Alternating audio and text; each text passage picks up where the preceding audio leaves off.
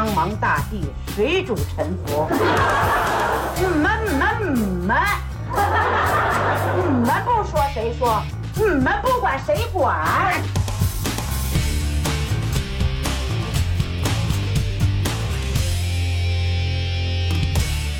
？Hello，各位，大家好！今天我们给大家介绍一位这个失足少男哈，来跟大家打一招呼。大家好，我是小爱。嗯，那个我们另外一位来，啊，大家好，我是野猫，又回来了。咱们今天分析一下这个男人是怎么失足的哈。哦，嗨，这不是这不工作嘛？二零二三年这不丢了工作，所以那个这不面试嘛，跟人。嗯，做这个选题的时候跟大家汇报一下，主要就是想回顾一下二零二三年以及展望一下二零二四年的事儿。小爱呢，就是人腼腆一点儿，还是喝的有点少，嗯要不就是之前二零二三年受的刺激比较大嗯啊。也许这两方面原因都有吧。录制的这个地方是在小爱他们家哈，嗯，啊，野猫，你能不能跟大家形容一下小爱他们家是一个什么感觉？就是我特别想鸠占鹊巢那个感觉，你知道吧？嗯啊，遍地都是玩具，满墙都是玩具。嗯，呃，然后这我喜欢另外一东西不能说，说了我怕到时候给他惹事儿，你知道吧？嗯呃，反正挺好，这环境也很温馨。嗯呃，这个灯都是我喜欢的暖色调。嗯，呃，进到家之后还有俩大狗，哎，一个秋田，一萨摩耶。没错，特别是那秋田，我喜欢是吧？啊，就是因为日本的品种，小爱说它品相不太好，但是我看还行，就是细腰炸背的，反正挺好看的。嗯谢谢谢谢。嗯，逮谁都叫唤，看着。哎，你看这现在还叫唤着呢嗯。，各位可能能听到哈，我估计能录进去那声音。嗯对，然后这就是小爱家的一个基本的布置哈。因为我知道为什么今天给小爱和野猫一块儿叫来呢，主要俩原因。第一个原因就说旅行这一块儿，因为你们两个都爱玩儿，一个就是拿这事儿当事业的，这就甭说了。小爱呢是哪儿野奔哪儿去，哪儿人少奔哪儿去。哎，对，就北京周边的那个，他给我分享那个，还特意给我嘱咐我说，一般别跟别人说啊，这种秘密基地啊，这种 那你告诉告诉我呗，回头。他我那地名我也记不住，就分享一地址、哦，啊，地址还告诉你得过一河，什么跑一沟，是诸如此类的那种。嗯所以肯定也是一玩家，但是这玩家呢有点颓，刚才可能各位从身上也能听得出来。嗯除了这个二零二三年失去了工作之外，哈、还有一点呢，就是觉得干什么都没劲。对，嗯，这干什么都没劲是怎么话说的呀？嗯、怎么说呢？就是我觉得大家现在在各种这种短视频平台也都能刷到过那个嗯以前这个电影的呃视频，嗯嗯，什么谈恋爱吧也没见，嗯、工作吧也没见，不工作吧也没见，吃点儿吧也没见，不吃吧也没劲，干什么都没劲，反正总之就是就是这么一个状态。你现在也就是这么一状态。哎，对，他其实小爱刚才说的是一挺经典的台词，嗯，就干什么都没劲。我考个野猫吧，你你知道是什么电影的，或者说不知道你你头一回跟我说，我以为是《甲方乙方》里的台词呢，就是让姑娘甩了刘震云演那角色。后来听你说完全词儿，我这有印象，但是我想不起来是哪部电影了。小爱刚才说的这个呀，其实还有后半段没说完。嗯，那后半段是姜文说的，前半段是梁天说的对，梁天儿。啊。姜文说的后半段抽你丫一顿，你丫就有劲了。那是谢谢飞导演的《本命年》哦那部电影里面对，呃，姜文演一刚放出来的一大哥嘛，嗯那个梁天演的是说一个小混混哈，对是这么一个说的这些台词，其实一定程度上反映了一个状态，是的，这状态就是你现在那状态。对，就是总而言之就是一句话，活腻了。那这一屋子玩具，差不多。别，别可别，什么时候想不开的呀？嗯，一直都这样嘛。一直都这样，嗯，是不是这日子过得太好了呀？嗯、也不是吧，嗯。我我感觉就是可能就是打娘胎里带的，嗯，可能从小家里给的那教育就是颓废加忧郁，啊，没有，可不是这个，嗯，就是一直跑，嗯。一直高效率的跑，一定要高效率，一定要跑得比别人快啊，飞得比别人高，一直跑，嗯跑跑跑跑跑，嗯你发现你没地儿去了，嗯或者说是，嗯，去去的这个速度越来越越慢了，这个效率越来越低了，嗯，然后就觉得可能自己是不是不行，嗯嗯，或者是说，呃，我是不是遇到什么问题，然后心理上可能就会，产生了怀疑。呃，产生一些自我的怀疑，嗯你所谓的这个跑怎么理解？嗯、就我举个简单的例子吧，就是你必须得，嗯、有工作，然后嗯你工作必须得比别人出色，嗯。然后你挣的钱就比别人多，嗯你的生活的质量就得比别人高，嗯。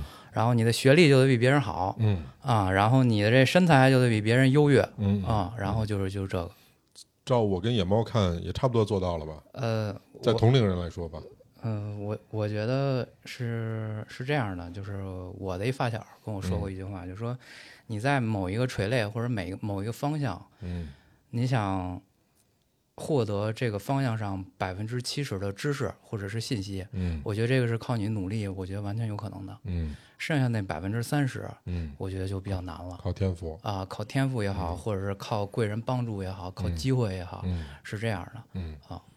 那你的那垂类是？呃，学知识都学杂了，然后 十八般武艺样样稀松。嗯我打小就这样。跟我是一类人。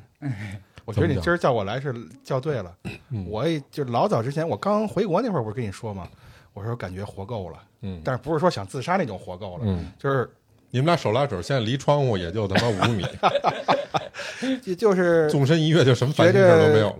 也是干什么都没劲，也是十八般武艺样样稀松。嗯，我觉得这简直，我我跟他聊天，我感觉我在照镜子，你知道吧？是吧？啊，你们俩这个就是属于让人听着吧特别招恨。一个呢是呃天天以旅行为职业，其实其实好多人是羡慕的，就是你满满世界玩嘛，是的，你也不用羡慕。你还费点钱，那还不用花钱呢，还挣钱呢。嗯，啊，这是第一个。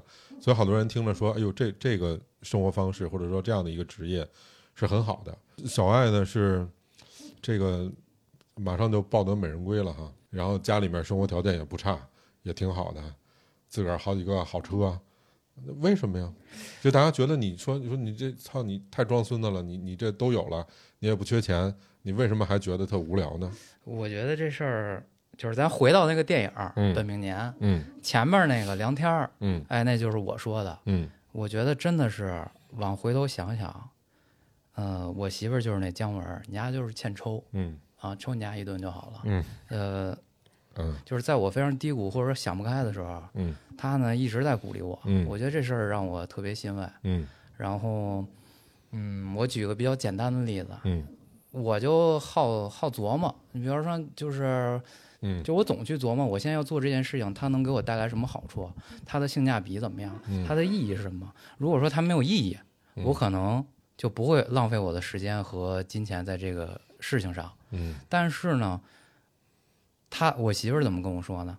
就是生活的本质就是无意义，嗯本身并不是任何事情都是有意义的。嗯你越琢磨，它就越无意义，那么你的生活就是停滞不前。嗯，嗯，所以你别琢磨。对你而言，那既然都无意义，我生活停滞不前和钱有什么意义呢？有什么嗯本质的分别吗？嗯，我觉得还是一个心态的问题，嗯就是，嗯，你琢磨它，它没有意义，你不，你等于是你什么都不做。嗯但是如果你觉得我今天下午要去骑车，嗯呃，我今天早上要去跑步嗯这件事情，它本身就是让我觉得很舒服。嗯啊，我觉得我做它我是心安理得的，嗯我想去做这件事情，嗯就不要考虑它能给我带来什么。嗯我想去做，那么我就去做，不用考虑太多，它到底它的性价比怎么样，它的，呃，这样的话，生活是过出来的，嗯而不是你琢磨出来的，嗯这是核心，他想跟我表达的。嗯，那你同意吗？同意啊？那你不就被说服了吗呃，？对啊，是被说服了呀，那还有什么可推的呢？没什么没什么可推的了。所以你、我看我跟我说，你要是没什么事儿，这不也要去美国了吗？嗯你捡捡你那英文，嗯他总觉得我英文特好啊，嗯确实好，但是就是也得捡捡。我就说完，我第二天我就开始啊嗯，又重新捡，从头捡。嗯，那还是一个挺积极的这么一个生活状态。呃，是现在也是在把，就是别琢磨那些，再琢磨下去，嗯我媳妇儿原话就是你就要我听老崔那意思，今儿叫我来挽救失足青年的，我也奔着这路，没想到来了之后给我树一榜样。正能量，嗯，圈套。圈套。你会这么想问题吗？我一般不想，我今儿不还跟你说的吗？嗯我说你你问我旅行有什么意义哈？我我第一句话第一反应就是我从来没想过这个问题，嗯就是对于大多数人来说，旅行什么意义？不就是玩嘛，开心嘛，享受嘛？嗯但是对我来说，它可能多了一个什么呢？你硬要往自己身上贴金的话，多了一个责任，就是你得给人拍好了，你得给人写好了，嗯回来你得给人宣传好了，嗯这就是意义，让让更多人知道这地儿了，让让更让更多的人玩好了。嗯，就是这是我一直以来秉承的一个理念。嗯但是如果你把它说成是意义的话，我觉得也也也行。嗯。嗯，这对我来说就是这么个意义。那如果没有这个职业去支撑着你的话，你还爱旅行吗？我觉得我也挺爱的。为什么呢？呃，我这个人就是天生不喜欢那种一成不变的那种生活。嗯啊、就是也不能说天生吧，这跟从小的生活环境有关系。就是你看这个小爱他们家从小那是精英教育，对，啊，我们家这个从小就是你们家知道，你们家是世受皇恩 就是得是教育教育你得规矩啊。啊，什么什么都得规规矩矩的。你爸不是特规矩，我觉得。我嗨嗨，你就别别提他上树那事儿了。呃，就是什么都得规矩，嗯呃，你你不能出格，嗯嗯呃，按部就班。到了什么年龄呢，你就得干什么事儿。嗯可是我就特别反对这句话，就是因为你这东西它自自古以来它没有一个呃规定嘛，哪个法律上写着我比如二十岁必须得结婚，三十岁必须得生孩子，没这个吧？你自己的日子自己过，过成什么样的都是自己的事儿。嗯所以我就打小抵触这个，但是从小我也反抗不了啊。嗯我爸那棍子那么粗，是吧？那怎么办呢？就是大了之后，呃，有能力了我再反抗。你别看我现在是做旅游这这块儿，我在上大学之前，呃，我们全家一出门旅游，我就去过一趟北戴河，嗯。我自己出门就去过一趟野三坡。小爱说：“去，我操，真他妈远！去没有，不，我这个货，对，差不多就这意思。啊，等于说呢，我有这个机会之后，嗯我就是算是报复性的旅游，还童年债嘛。嗯俗俗俗话说就是，嗯嗯，但是我觉得这样就很爽，为什么呢？正好你跟我说完了，我就翻到今儿我一朋友送我一本书，嗯，女朋友，嗯呃，不是不是，就是朋友朋友，没有女朋友啊，嗯女性朋呃友，女性朋友送我一本书，嗯封面上那那句话特好，说哪里有什么事业比感觉自己活着更有意义。嗯，就是我干这个事儿，旅游也好，挣不挣钱还在其次。其实现在好多活儿我也不挣钱了，就是玩儿。嗯但是我在玩儿的时候觉得自己活着呢，嗯就比我天天早九晚五那个生活，对我来说是要好得多。嗯。上次野猫玩了一洋的，你说野猫是一北京人哈，一辈子这个除了这十年在日本，剩下这一辈子都跟北京以及北京周边生活，就王爷嘛，嗯，世受皇恩嘛。然后他上次玩一什么呢？就好像咱什么朝阳区政府邀邀请邀请他去朝阳区转转，呃，对对对对对对对，不是朝阳，是那个人民日报。人民日报啊哎呦呵，给我逗坏了。就带参观什么鸟巢，参观啊奥森啊，啊，这这事儿，呃，三里屯儿嗯，参观三里屯儿 奥运塔，你知道这有多逗吗？就是，呃，还给我拉酒店，让我住住那个住了两晚上。嗯我那个入住的时候，酒店前台都问你，你一北京人，你住什么酒店？对啊，呃我说我我花钱，你管我为什么住呢？赤受皇恩，我怎么了我？行，我觉得就是用我之前很短暂待过的一个老东家的一句话，就是仨字儿吧，练心智。嗯我觉得就是，呃，感觉我又起高调了啊！这是我我这练心智就是度自己。嗯什么叫度自己呢？就是就是你比如说我二零二三年，实际上最大的焦虑，它其实不是工作，嗯是它焦虑本身。我为什么说是焦虑本身呢？买一个关子啊，这这这个是因为，嗯、我这个焦虑，我得分析出来我这个焦虑的来源是啥。我这个焦虑的来源是在于，我觉得人每每个月都拿着固定哪一天拿着固定的工资，然后这到这一天他给我打钱了，哎，我非常有安全感。嗯我就我其实核心会发现，嗯、大部分人的安全感，包括我之前在内，会很喜欢可预期的、固定下来、稳定的、稳定下来的东西。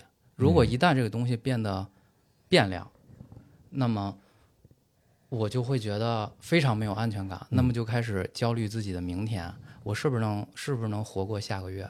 是是不是？当然这个问题可能不存在我身上，但是、但是我也会想这样的问题，因为我从小从家里边儿获得的那些东西，就是不停的往前跑。那我现在不跑了，那本身它就是相当于是白天工作，晚上在家刷手机那种负罪感，就是这这个东西是这个东西带带给我的。所以这也就是引出我二零二四年最大的一个愿望，就是我希望我自己能够换一种心态，不那么焦虑了。嗯像像像那个野猫说的，去适应这种变化的这种生活，然后去。我最近看了一本书，叫《沉浮实验》，嗯嗯，里边就是讲的，实际上我自己的理解就是去接受、去接纳上天给你的所给予你的这些东西，嗯嗯，去不是不得不接纳，也不是必须接纳，是你非常欣然的去接纳，去享受，呃，算是知足常乐吧。嗯嗯，然后我觉得我希望我我我可能二零二四年是这样的，并不是说我可能要赚更多的钱，或者是有一份工作，啊、有没有工作其实它也并不能解决我自己本身的问题。我觉得它跟你有什么跟没什么好像没关系，是一心态的事儿。你所谓的度自己嘛，对我们看有有流浪汉，他一样过得很快乐。是的，你能看到他发自心底的那个眼睛就很干净，是的，他不想其他的，就是的，逮口吃的我就高兴就完了，这事儿也挺值。他高兴本质上没有高低嘛，就快乐本质上没高低嘛。但是我们的这个快乐好像是你附加了特别多东西，你才能快乐，或者说你才应该快乐，你允许你快乐。你刚才说的那个让我特别有画面感，嗯因为我去过法国二十多次，嗯，有超级多的流浪汉的有有相好的吧？啊，没有，可不是，不是没有嗯没有，以前以前上学的时候，没有相好的啊，哎，没有没有啊，嗯，有点虚，我听。我就记我就记得那边流浪汉特别多，对，然后这种流浪汉他特别爱生活，对。那可能他住的地方就在地铁里，嗯，那他他住的地方虽然脏乱差，但是他过得非常井井有序，嗯。啊，可能会插一朵小花啊，自己的被窝什么的自己叠的非常可能会脏，但是会叠的非常整齐，嗯。嗯，我觉得还是看个人他想要什么，他什么东西我觉得是最重要的，每一个时代有每一个时代的呃绝境，然后每一个人也有每一个人的绝境。但是有些人他没能力体会到那个绝境，是特别可悲的一件事儿。这绝境就不是说你得了一个绝症过不去怎么样的，不是这样的，就是你迈不过去那坎儿，你可能就快乐不起来，或者说你状态就好不了，这就是你的绝境。但是不是所有人有能力能迈过这个绝境的。也不是所有人有能力能体会到这个绝境的。然后时代也有这种绝境，现在这时代的绝境就俩字儿叫无聊。我说那作家是阿城，就是不知道如何去度过这个无聊，嗯、就好比我小以前觉得高考这事儿太难了。嗯然后高考完了之后，觉得自己之前办过的一些事儿很傻呀，或者是回回头走马灯会去看自己的这一生，以前有一些什么事情，我觉得就是这样。你你比如说，现在让我回头去想，我以前也是做过一些特别傻的事情，或者是做过很多错的事情，然后我觉得翻过翻过头回来去释怀这件事情，嗯我觉得是特别有意义的。你能举个例子吗？嗯，或者你先想想，我们让野猫举个例子。你有过这种，你觉得你做的特别傻，翻过头儿想弥补一下？傻事儿做过，但是我这人从来不后悔，嗯就是过去了就过去了。对那个时候我既然已经选择这么做了，肯定有我当时的道理。嗯就是我觉得是这样，就是过后我会觉得我当时做的傻事儿，那肯定是因为我又经历什么事儿了，或者说我又有长进了。那我从现在这个视角往回看，我当时那肯定是傻事儿。嗯有的时候我可能都忘了当时我为什么这么选了，但是我就坚定的相信，当时我选的时候，它不一定是最好的选择，但是它代表了我当时最最高的那个水平。嗯那既然我已经用自己最好的状态，或者说，呃，最大的努力去做这个事儿了，那就没有必要后悔，所以我就没有这种事儿。你这还挺厉害的，你也属于少见的这类的。嗯，小爱刚才说的那个，能给我们再举个例子吗？我们就想听到傻到什么程度？哎呦，太多了。嗯，怎么说呢？就是也，我觉得也不算傻吧。我突然间明白，因为嗯，我这几年去过好多地儿，嗯然后我发现我去这些地方核心的目的是在于我想放松下来。嗯哦、因为我觉得这是一个特别傻的事儿。嗯其实你核心，你去一个地方，出去玩也好，打游戏机也好，嗯骑车也好，嗯、我尝试过好多这种新鲜的事物，这就就是联系到刚才你说的，可能有一些东西你没有了，你可能又会出现。嗯就是我发现旅行它能给我带来更多这样的新鲜感，但是它并不能让我完全的放松下来。嗯然后直到我这不歇了也有半年了，嗯突然间发现啊，我放松下来了。可是太放松也不好啊，我我现在的这个点就是那抽你丫一顿啊，对，抽你丫一顿就好了。对对对，嗯就是我是觉得我去任何一个地方，就我媳妇儿总说你也别去，你去回来或者是路去那儿玩儿，你还得发脾气，你还是放松不下来。你去那儿花那钱花那时间，我还得请假，咱们干嘛去呢？嗯，对吧？但是在此之前，我其实做过一些功课，但实际上这些功课会让我对我的目的地有一些嗯越初步的认识，但实际这些初步的认识和我和他真实的给给我带来的那个感受是有差异的。啊，这这就就好比我老说我媳妇儿看电影之前非得看看豆瓣儿，那个评分多少，评分高于多少，这咱们再看。我说这这都是人评的，你看不一定是你跟人家那个评分可能感受不一样，跟其他人看可能就不一样。我觉得还是靠自己去呃感受，然后这个东西的这种落差感，你自己认知的落差感，我觉得是在旅行当中给我带来的最大的冲击力之一。嗯嗯嗯，这这我稍微说一句啊，就是好多人问我，我的粉丝们问我说，你为什么到了后期就不见你在出门之前在做什么攻略了？嗯这个就是原因，就是我不做攻略就俩原因。第一个就是你刚才说这个，就是他会，我做攻略的时候看这东西可能是照片，可能是人家经过多次美化之后呈现在我面前的，我一去落差感会很强，所以我不做攻略。那我没有希望，我就不会失望啊。我对他本来没有期待，到那儿去可能反而会让我高兴，这是一个。再一个就是这样能大大增加旅途中的惊喜。这俩原因我回答了啊，以后别再问我了，行，我说完了。你去到一个地方，它是新的，所有东西都是新的，我就感觉他是你可能感觉好像自己又活了一遍，自己是一个小孩儿，可能又接受了一遍新鲜的事物、新鲜的社会、新鲜的人、新鲜的语言，嗯。好像是你可以重新选择自己，在这个新的环境里面有一个新的角色，谁也不认识你，嗯，你也不认识别人，你也不用在乎很多其他的东西。嗯你想做点什么出格的对，你想做你要做的就是你自己就行了，嗯裸奔嗯嗯。嗯，这这我早就体会过了啊，是吗？嗯，是，你真伟大。这还行吧。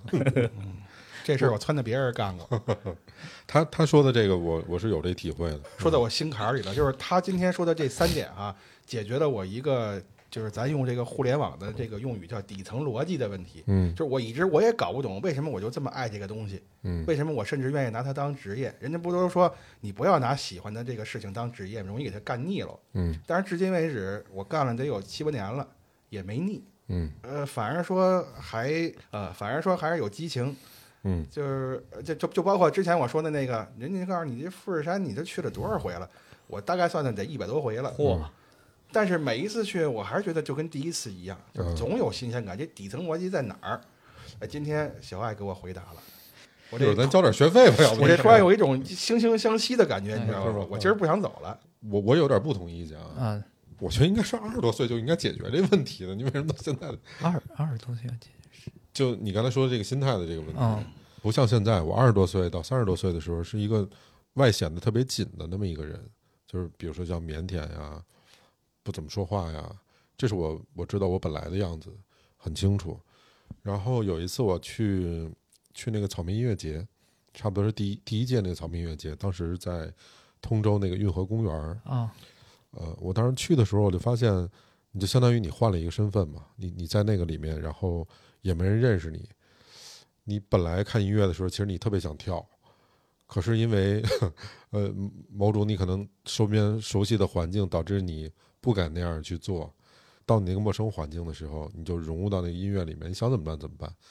因为你从那儿走了之后，谁也不会认识你。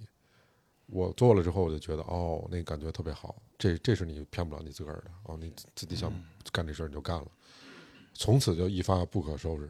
我就自个儿想干的我就全干了，比如说什么裸奔啊、裸泳啊 我靠，真羡慕你，这种，这个咱们羡慕不来。嗯，你下回在哪儿裸奔，你告诉我，我给你拍照片去。我被拍过呀，我之前在节目里面还说过呢。哦，下别影响到别人情况下，真是想想干嘛干嘛，就挺好的。我就从那一次体会之后，我就完全放开了。反正是在沙滩上裸过一次，裸泳是是经常的那会儿。后来我就干完全不带游泳裤，因为我觉得那特别特别好玩。是在国内吗？不能是在国内吧？我就在那个翡翠岛第一次，第二次在东海啊，啊。我是在音乐节上裸的，那有人吗？边上有啊，全都是人，男的女的都有。那没叫警察过来逮你来？没有，大家都特高兴。那种快乐感，我我觉得你一定得干，你才能体会到。我当然我不是说裸奔这种快乐感，我只是说你之前不敢干的，然后你现在敢干了，这种快乐感是是是一定一定你自己要干过才才知道的。对对，比如说当时我们去那个东海音乐节，第一次去的时候，跟我一块儿去的是一穆斯林的一哥们儿，就倍儿虔诚那种，嗯，天天都得拜拜什么之类的。我说我说他姓法，法国的法。我说老法，这个咱看这音乐节得抛够一下。什么什么是抛够呀？我说就对着撞，能行吗？我说行。我说你试试喝点试试，不好吧这样？我操！我说没什么，反正我说你干过没有啊？喝完之后。我还说，我说老法这抛狗开始了，我就眼瞅要不这呀拉着旁边一姑娘就冲到人群里面去，我就再也找不着她了，你知道吗？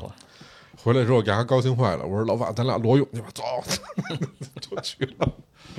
脱完裤衩就奔他妈海边就，后来游半天我就看，我说丫老回头看，没进那水里之前还是有人能看见，嗯，你顾及顾及，你回头看也行。我说你到他妈都已经到水里了，黑不隆咚的，这谁也看不见你了，你回头看干嘛？他说。裤衩里有钱，家那裤衩搁那，家那裤衩搁那沙滩上，老有一个那个拾荒的，就是捡瓶子老老太太围着家裤衩旁边转，压老怕压那裤衩被丢了，因为我们那门钥匙啊和钱什么的都搁丫那裤衩里小兜里。就罗勇是在那个翡翠岛，也是是八月十五当天，然后我们是先开到北戴河。北戴河实在没什么劲，就就特别商业嘛，没意思。然后当时翡翠岛还没现在这么商业化呢，现在就是还有人收门收门票，以前就是一渔村，嗯，只不过那片那沙滩特别好，就很干净，也一个人都没有。然后我们就是偶然间问的一个我们吃饭那地儿的人，他说：“你上那儿去看看去。”我们一看这自然条件太好了，水也很暖和，然后旁边一个人没有，导致的问题就是你买不着游泳衣。但是我们依然想游泳，我们就脱光了。那不是没人吗？那不还不脱？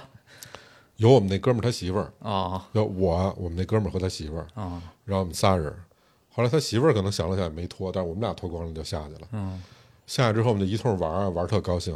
路路上也没有灯，沙滩也没有灯。晚了之后找不着裤衩了，因为太黑了，那沙滩上你看不见，什么都看不见了。是是，我看，那这太严重了，完全找不着裤衩了。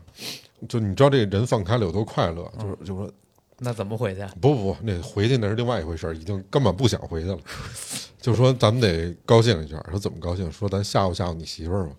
说行，走，俩人脱光了吓唬他媳妇儿啊。嗯嗯，我们是趴在那沙滩上然后一点一点拿拿手啊匍匐着往前爬，人体蜈蚣吗？啊，就就就类似那样的，因为那会儿水很浅嘛，你你站着就已经都能看见了嘛，就没有那种惊喜感了嘛，所以你要趴在那水面上，一点一点往前爬，爬到离他媳妇儿足够近的时候，我们俩一块儿光着屁股跳起来那种，哈，本来以为他媳妇儿说，哎呦讨厌，就是捂着眼睛不看，他媳妇儿说。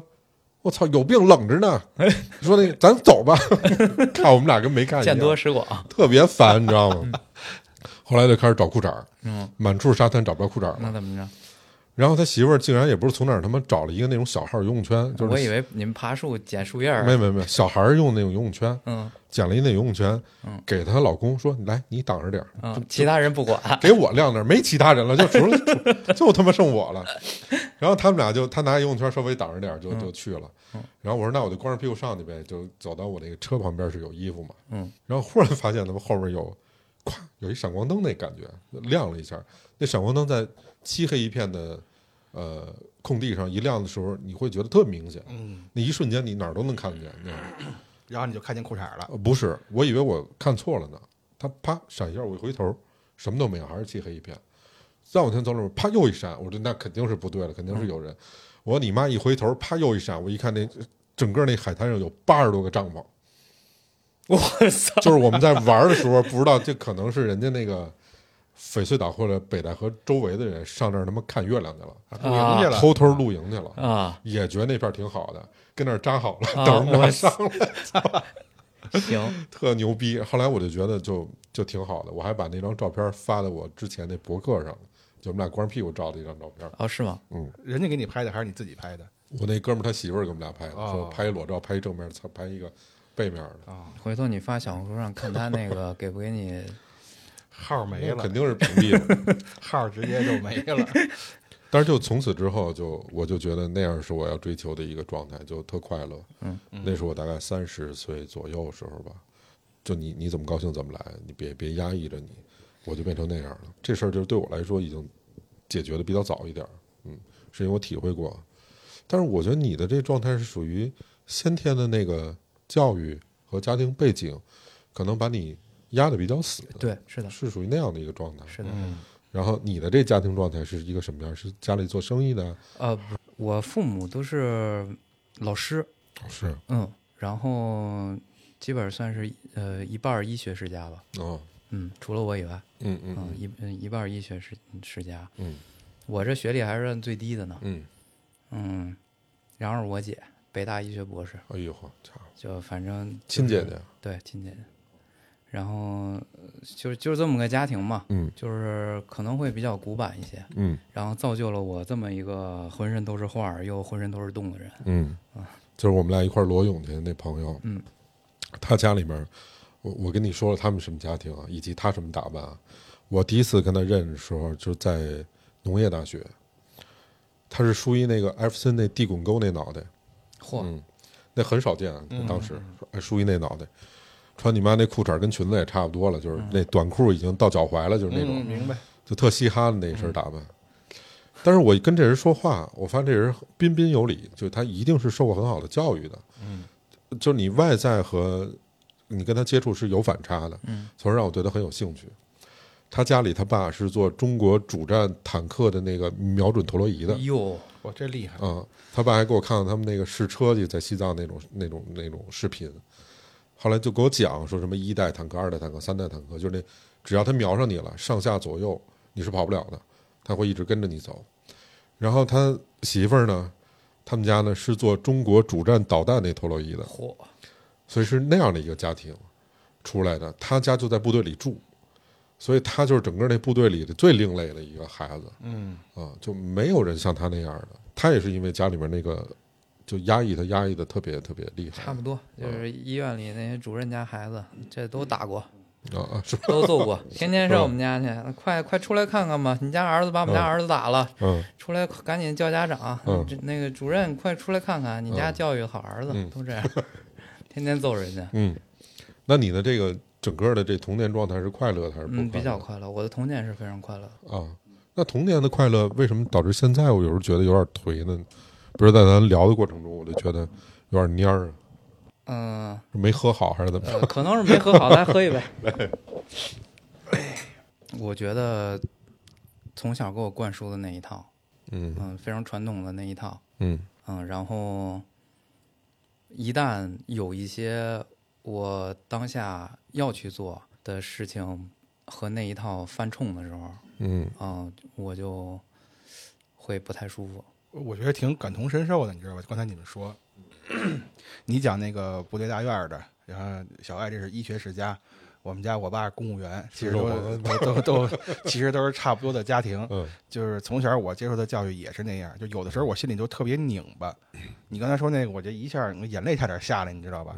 就是我给你举举一个例子啊，你看我这个工作就是旅游嘛，可是我每次旅游之前，就是特别是前一晚上，就包括即将踏出家门那一刻，我心里都是抗拒的，我并不想出门。我觉得这可能就是家庭的这种教育给我带来的一些呃影响。就是因为我爸本身就不愿意出门嘛，就是他讲那个四平八稳的生活，你老上外边跑算什么呀，对吧？你应该你不早九晚五，不你不考公，最起码你有一早早那个朝九晚五的工作，图个稳定。你四处跑这不稳定啊，所以就是可能对我的影响是到现在我也没办法突破这个，所以就是我每次出门之前都会抗拒，而且越临近出发当天越抗拒。到后来我就实在有一段时间我就出不了门，根本就那你第一开始抗拒吗？一开始不抗拒，因为一开始有新鲜感。当这个新鲜感褪去之后，我就开始抗拒了。刚开始人家给我钱请我玩，最后还还还就是人家请我玩还给我钱，这谁抗拒啊？对对，我我你你抗拒啊？你没有没有有这好事你转给呃我。可可不是，可不这他说这个我也特别感我特我特别感同身受，嗯就什么东西是你的爱好，嗯然后什么东西不是。我媳妇儿给我分析过，你比方说你骑摩托之前，你你其实做产品经理的，我我怎么听着像做心理分析的？啊这这个这这也会？对非常成熟，嗯然后你你你会抗拒吗？你会琢磨吗这事儿？嗯然后或者说你跑步这件事儿，因为嗯因为很多人反感跑步，当然有很多人跑步了啊，就是有一部分人是反感跑步。你比方说说他伤膝盖啊，或者是掉肌肉嗯，但实际上跑步是最最最好去控制节奏，所有运动的基础就是跑步嗯。我我我这是我自己认为嗯，我跑了这么多年步了，我觉得跑步之前你要做心理建设，你嗯你抗拒吗？我觉得就就就像野野猫说的，就第一开始是不抗拒的，嗯因为这个东西首先是有新鲜感。嗯但是有些东西啊是从头到尾你就没抗拒过的，嗯我觉得这东西可能是你的爱好。嗯，这个倒是。但我跟你们俩这过法有点不太一样，我是那种特别崇尚吉普赛和那种朋克生活的。能理解，这你你刚才说那吉普赛什么的，我就脑海里出现两个字儿，就是你刚才说的裸奔。嗯，嗯其实我小时候也是被管着有点厉害，有一点特相同。你是医学世家，呃，我们家不是医学世家，就普通人家庭。但是我妈特别喜想让我学医，老跟我念叨。但是我就看着那血了呼啦的，我就有点受不了。我总觉得我妈在跟我开玩笑。后来有一次，我妈喝多了，有一回，嗯一回去我听我妈跟这儿他妈说什么呢？跟这儿自个儿叨了叨唠叨唠。我爸说喝多了，我一听说让他考医学去，我听这是肺腑之言啊。嗯后来我说喝多少啊？我妈是那以前那个孔府家酒、孔府御酒呢，她喝一斤起的都没事儿。我妈是那路的，我说这喝三瓶就喝多了。我是从小跟他们全都拧着来，就是他越让我干嘛我越不干嘛。我可能如果说这是一个家庭带给我的限制的话，有时候我就自己检讨，我分不出来说我是真不爱干这事儿，还是因为有别人要求我，我就不想干这事儿，分不出来了，有点儿，就是这个对对抗的这个拧巴劲儿，时间长了在我身上，嗯，这其实也挺不好的。我后来想，就耽误了不少事儿，嗯，所以我是一个那种，嗯，我就觉得过一天高兴点挺好，因为小的时候我想干的事儿都一个没干了，嗯，小时候我特爱画画儿，想想当个那个漫画家，有有这有这心，嗯小时候天天画。我有俩哥哥是表哥，嗯，我那俩哥一个哥哥现在是美院画油画的，嚯，专业的成老师了。嗯，我另外一个没干这个事儿，但是他也学画学了好多年。我也是不被认可，总是就你你喜欢的东西不被认可，然后你想干的事儿总不被允许啊，特别理解。我我是画画的，我这身上的这东西都我自己画的。啊，是吗？我我我本科不是在哪学校上的，不也跟你说过吗？嗯就是本身我就是科班出身画画的，嗯为什么我干不了这设计啊，或者是嗯画画这些工种？嗯我不太喜欢改东西嗯啊，logo 要大，颜色要亮，改改改，呃这东西我接受不了。嗯你说这特别好。嗯前两天有一个有一个有一个小朋友啊，说有一个采访的机会，然后是一个视频，类似像那种对着镜头说你怎么不容易吧，就是就那种采访。哦，那他不得先找一对象吗？啊，就是我到底要采访谁？我是采访野猫，还是采访我，还是采访你？嗯，要先找这么一个对象，那前面得有一个前采的过程嘛。就他在在你身上得先找爆点，你是不是裸辞的？你挣多少钱？啊，然后你现在干一什么事儿？我觉得这事儿没不好，但是我听完之后，我就觉得可能跟我录的不对。后来我就问他，我说你是学什么的？那那天我们俩聊了一个多小时，那姑娘是学编导出身的。我说那你是有专业性在你身上，你不是半路出家的。他是没办法，他们那老板要求你就必须得找点爆点，他必须得是大厂出来的，他必须得是裸辞的。就是你看我在小红书上我也看，为什么这裸辞有什么牛逼的吗？这事儿不就是不干了吗？对，这事儿也能给当成一标签儿写在小红书上吗？裸辞怎么着了？就我觉得这是一社会的焦虑吧，焦焦虑焦虑的一个热点词，裸辞好像，因为可能好像疫情过后，然后咱们经济怎么不行了嗯啊，然后整个互联网怎么个裁员，嗯然后好像北漂怎么就过不下去了？实际上，我觉得怎么都能过嗯啊，怎么都能过。您刚才咱们说那个地铁里那个那个流浪汉，流浪汉都都那个都能过，都能开心呢。就是你不愿意，你想你所追求的是那个是是是那钱的那那那套的东西，嗯。然后你可能没钱了，就或者是也不想承认自己错了，不想承认自己不如别人，嗯。你可能会觉得有一些那那内疚。嗯。啊，或者是裸辞这种东西会成为一个呃。呃，怎么说呢？非常隐晦的，不想告诉别人，非常算是污点之类的。其实我觉得它就是个词儿，大家，我觉得大家需要把这个，把把很多东西看看得更更包容，更更平和。它就是个，就就好比现在嗯日本地震嗯啊，那微博上那都没法看嗯啊，这就是为为什么要这样说话呢？我就觉得这种就就就就就算了吧。接着你刚才那话说，就是因为我我现在不是弄那小红书嘛，挂车嘛，但是就觉得好玩儿。平常我自己在朋友圈也就发点照片啊什么之类的。小红书一个更广域的空间，我说那就发在那儿吧，就这么个契机。呃，有好多朋友加了我的小红书之后，他会跟我聊聊天儿，其中就有一个女孩，就在昨天，啊，她跟我说，她说，哎呀，她说老崔，我听你这个节目有的时候还挺有力量的。我说为什么会有力量呢？这话怎么说呢？他说：“你看，他有几个十几年的朋友吹了，但是我又不敢在在我的朋友圈里面发表一些什么看法。我说啥事儿啊？他就是关于日本地震。他说他们组团去那个相关的什么微博下面去点赞呀、叫好啊，就是或逼该呀，就类似这样的。他觉得这是不对的。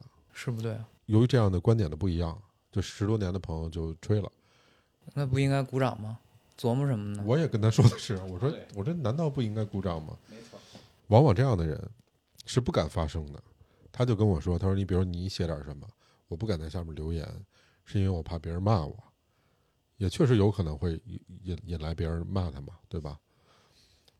他就会不敢，啊，就这两天抖音上有一新闻，不知道你们看没看？就是说有一个地方电视台的主持人，看了，呃，说这是日本遭报应，我还我还特想做一期这节目呢。呃，说这是不当言论，让那个主持人休息了嘛。然后我看那个主持人那个视频底下啊，看的那个评论啊，我就觉得心里挺挺凉的。底下那个评论都是，嗯，那这都是在夸那个主持人。对，有的你看似在骂，就是让他停职吧，停职一段时间，给他升个官不就好了吗？都是这种言论，我觉得就让我心里感觉挺不舒服的。就是咱们，我不是说，呃，我在日本生活过，我就一定会说日本好。嗯就是咱之前不是也聊过他很多这个不嗯好的这个方面嘛，对吧？就是好的夸，不好的骂。我一直觉得咱应该客观的对待任何一个人或者是国家。嗯也一样啊，就是咱先不说什么大道理，就是作为一个普通人，在这种巨大的自然灾害面前，别的地儿遭灾了，我觉得第一反应应该是同情，嗯表示同情，这是一个人的，都不是说多高的道德，这应该是底线。嗯哎，就觉得挺挺挺心寒的，嗯嗯。而且我底下也留过一些言，但是你别说这个这种敏感事件了，就是有时候我自己在一些平台上发一些跟日本有关的东西，嗯底下还有人说呢，就各种各种各样的留言呀，什么呃汉奸吧，哦啊、什么这个这个那个吧，反正留言说的都特别难听。嗯，对于我们来说不存在什么困扰了，因为其实好多事儿都已经想明白了。女性的那位朋友在小红书私信跟我说的那些话，我忽然觉得哦，原来对他们来说还是有困扰的。比如说，就是意见观点不合的十几年的朋友就，他也觉得可惜。啊我我说那如果是这样的话，我我觉得首先他价值观太一元了。你只是表达了一个你的观点，他不同意你的观点就要跟你分手嘛？那你你们十几年的友谊就这么脆弱吗？那如果是这样的话，那这样的朋友你可能也不太值得你有什么可留恋的嘛。哎，是的是的，是的，回到根儿上，我有时候想想这想这类问题，教育本身出现了问题。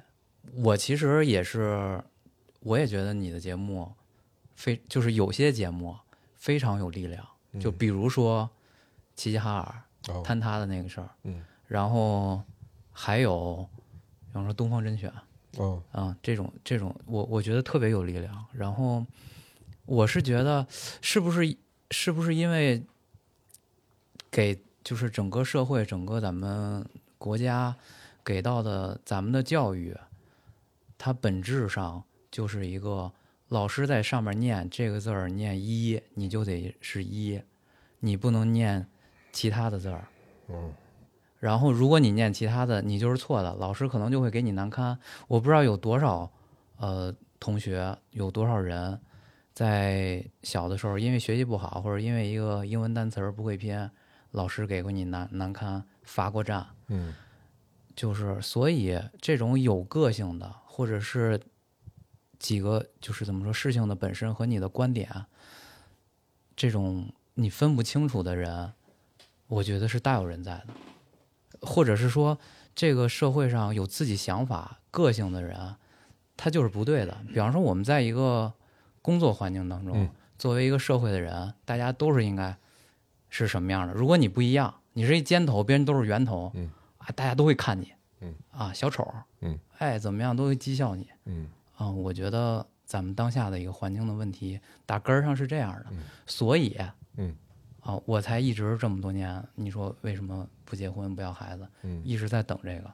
嗯，因为我其实不想说让我的后代，我希望他可能生活的环境会更公平、公正、更包容，然后让他能分得清什么是事实的本质，什么是他的观点。我觉得这个这个特别重要。嗯，我觉得有自己的观点特别的重要。你比如说小时候咱们都考过语文嘛，有那个阅读理解，嗯嗯，阅读理解这玩意儿，那刨去作者明显表达的意思之外，那就是我我看这篇文章的人，可能跟我的这个生活环境、受到教育的程度或者什么有关系，可能每个人看理解都对，不一个人不是一一个样。对，但是他的答案可是统一的。对你给你你给人家应试教育，答案都是这样。在中国，艺术和类似你要做这样的一个有态度、有观点的节目，它最可贵的地方就是它主观，它有你非常强烈的对世界的、对事情的看法，它无所谓对错，就是它主观，主观是最宝贵的东西。你如果是客观的话，您就看新闻联播就完了，您就听新闻联播就得了。但是如果你觉得新闻联播是客观的情况下，哈，我刚想说，我觉得新闻联播对 对，我也想说来着。艺术也一样嘛，无论是音乐还是电影，还是我们说的绘画，客观看《动物世界》，对，这这些东西，我觉得牛逼的都是表现这个导演和这个绘画的作者怎么看待世界，他的视角是什么，表现出来，那就是有极其主观的个人色彩。你看的就是这个主观的东西。包括听节目，你你你如果喜欢我，或者喜欢野猫，或者喜欢小爱，你听的就是他主观的视角，他怎么看这件事儿，他怎么分析这件事儿，这个是最可贵的东西啊。自己有没有一个观点的问题，就是他嗯。听这种客观的节目，他不需要有观点，或者说这个客观就能成为他的观点，但是他听主观的，他自己可能无法判断这个是对还是错，这对这对于很多人来说，这是会引起焦虑的。很长一段时间，原来我大概二十出头的时候就这样，就是我听到一个人家那时候那个时候还是百花齐放嘛，嗯我听到一些东西，看到一些故事的时候，我总是想去探究它是真的假的、对的错的。嗯那个时候探究不到，网络也没现在发达，嗯那心里很难受。但后来我就慢慢放下了，因为你这个是人家讲出来的嘛，你听的就是人家的这个东西嘛，对吧？现在，但是现在依然会有很多这样的人，他就是他没有办法判断这个东西。他也没有自己的观点去跟这个人家的主观的这个观点去进行一个碰撞，嗯呃，然后呢，听了这个之后呢，他也没有办法把这个主观的观点再复述给其他人，因为他自己没有观点，嗯，他也没有什么论据去支撑。你最好是一个流水线上出来的乖宝宝，那是最安全的。好管理。实际上也是嘛，你做节目也一样嘛，这段能播吗？能吧？这这有什么不能播的呀？我我觉得反正咱们留个引子，嗯，呃，咱们下期讲讲，因为我觉得咱仨旅游经验相对来说都有，咱们讲讲咱们是怎么玩的，以及用什么角度去玩。嗯肯定我觉得方法什么的都不一样，嗯各村有各村的高招。嗯，对，然后今天这期时间差不多了，咱们下期聊聊这个怎么玩这事儿。好的，嗯，好吧成。成嗯，那行，那今儿差不多，我们就是这样的一期节目，嗯，跟大家说再见，拜拜了。拜拜。拜拜。